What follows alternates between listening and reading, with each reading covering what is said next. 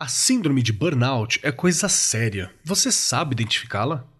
Eu sou Marcos Keller, host do Arco 43 Podcast, e vim aqui responder ao X da questão de hoje.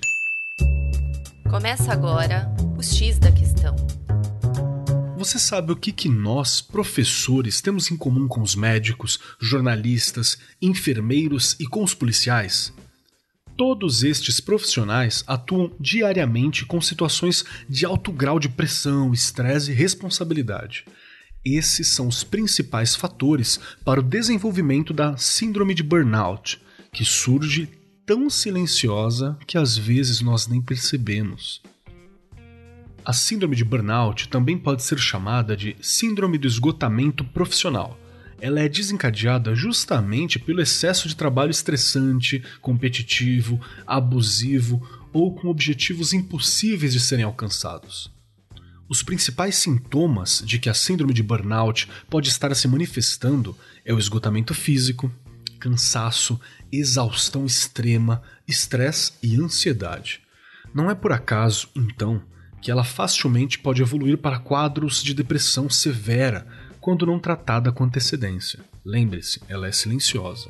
Como eu disse antes, os professores são uma classe trabalhadora que já está mais exposta à condição necessária para desencadear essa síndrome. Mas com a pandemia e a adoção das aulas remotas, se tornaram fatores que agravam ainda mais essas condições, deixando alguns profissionais em condições bem mais delicadas. A começar pelo fato de que nem todo professor estava habituado com o ensino remoto independente do tipo de escola em que ele atua, seja particular ou pública. É muito chocante perceber que todo o planejamento que você criou no início do ano, que você está acostumado a trabalhar, que você já tem domínio e seja totalmente pensado para o ensino presencial, tenha que ser adaptado de uma hora para outra. Além disso, existe a questão que podemos chamar de letramento digital. Como o professor conseguirá adaptar o conteúdo presencial para o modelo digital se ele eventualmente não dominar os recursos digitais? Principalmente para o docente com muitos anos de carreira. Pode ser altamente frustrante não conseguir se adaptar a essa nova realidade e travar numa etapa tão simples e inicial quanto adaptar um planejamento.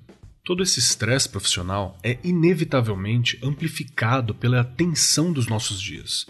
O confinamento em casa, a ameaça do coronavírus, notícias tristes e pesadas em todos os telejornais, todos os dias, o crescente número de infectados e mortos e muito, muito mais.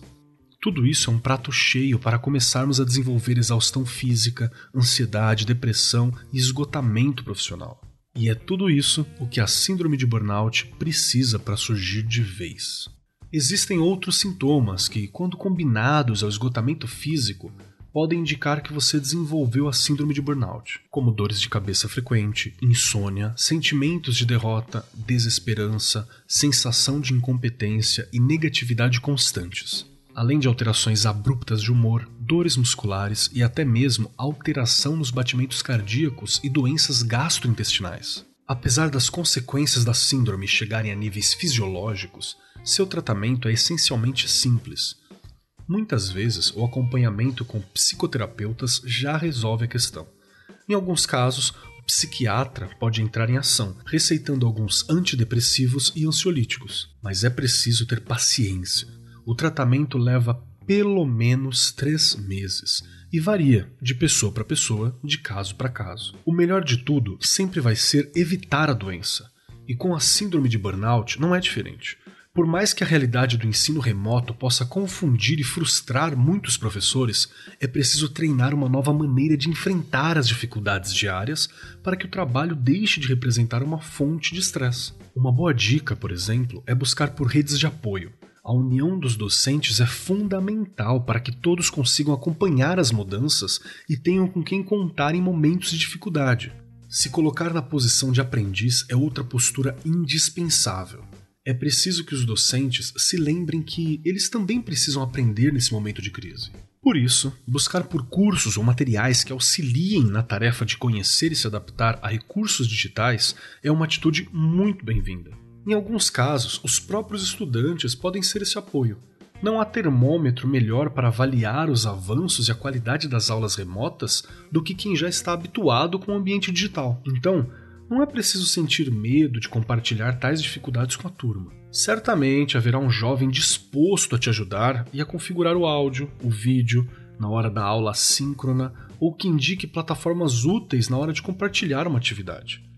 E é o ponto alto da educação em sua forma mais pura, quando professores e estudantes aprendem juntos em prol do bem-estar de todos. É claro, todas essas dicas talvez sejam um pouco complexas na hora de colocar em prática, mas o segredo para não atingir o esgotamento profissional é justamente não se cobrar tanto. Compreender a situação é o primeiro passo e estipular pequenos passos de cada vez é importante para que evitemos a sensação de frustração. Encontre leveza no seu dia a dia. Recupere o prazer por lecionar e celebre as pequenas conquistas sobre os desafios que nos são impostos desde que a nossa rotina mudou. Esse é o melhor remédio que você pode usar para encontrar bem-estar nos momentos tempestuosos. Eu sou Marcos Keller e esse foi o X da Questão as pílulas quinzenais do Arco 43 Podcast. O X da Questão, por Arco 43, o podcast da editora do Brasil.